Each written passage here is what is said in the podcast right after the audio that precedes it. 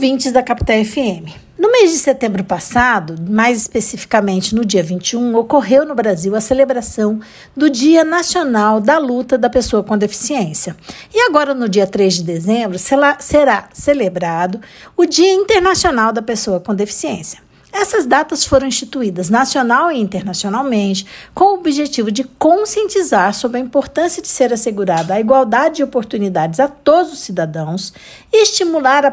promoção de, dos direitos humanos, proporcionar reflexões na população sobre assuntos relacionados à deficiência, celebrar as conquistas das pessoas com deficiência e estimular que essas pessoas sejam incluídas na sociedade, com possibilidade de influenciar e participar na elaboração de programas e políticas públicas para que suas necessidades sejam atendidas. Tais datas se fazem importante ainda hoje, uma vez que essa parcela da população no passado e atualmente enfrenta muitas dificuldades na inclusão em aspectos é, sociais, políticos, econômicos e culturais, em especial naquele que se refere ao acesso e manutenção no mercado de trabalho. Segundo os dados levantados pelo Instituto Brasileiro de Geografia e Estatística, o IBGE, em 2019, é, numa publicação chamada Pessoas com Deficiências e as Desigualdades Sociais no Brasil, o Brasil tinha, naquele ano, é, cerca de 17 milhões de pessoas com alguma deficiência, o que representava mais de 8% da população.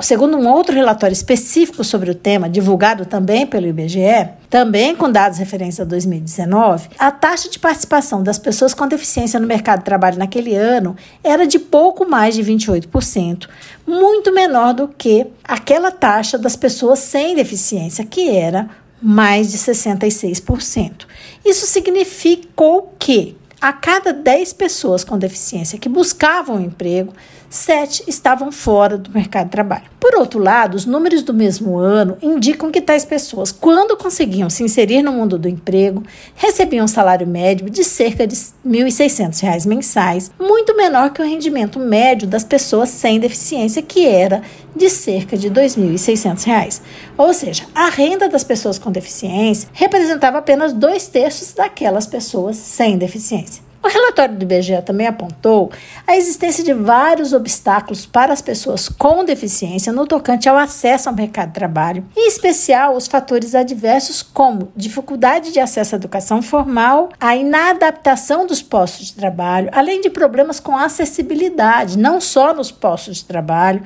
como nos espaços de transporte públicos, o que torna difícil o seu deslocamento. Da mesma forma, o relatório destacou como obstáculo importante o chamado capacitismo que é a ideia errônea que as pessoas com deficiência são menos competentes ou inferiores àquelas sem deficiências, o que gera um conjunto de atitudes preconceituosas e discriminatórias que, em geral, focam na deficiência e subestimam as suas capacidades e talentos. Cabe destacar que há situações de desvantagens que são cumulativas àquela relativa à deficiência, como a raça, o gênero, a orientação sexual, dentre outros. Ou seja, as mulheres, as pessoas negras e as pessoas homossexuais com deficiência possuem uma dificuldade ainda maior para ter acesso ao emprego formal. Isso mesmo diante de várias tentativas legislativas de realizar a inserção das pessoas com deficiência no Brasil, podendo ser citado como exemplo a Constituição Federal de 88, que estabeleceu que a lei iria reservar um percentual de cargos e empregos públicos para é, tal parcela da população e que essa lei definiria os critérios de sua admissão. O que ocorreu com a aprovação de uma lei em 1990 que estabeleceu 20% das vagas no serviço público para esse grupo. Um ano depois seria a vez da lei estabelecer cotas para iniciativa privada, em 1991, portanto, a lei de cotas passou a determinar que empresas com 100 ou mais empregados deveriam empregar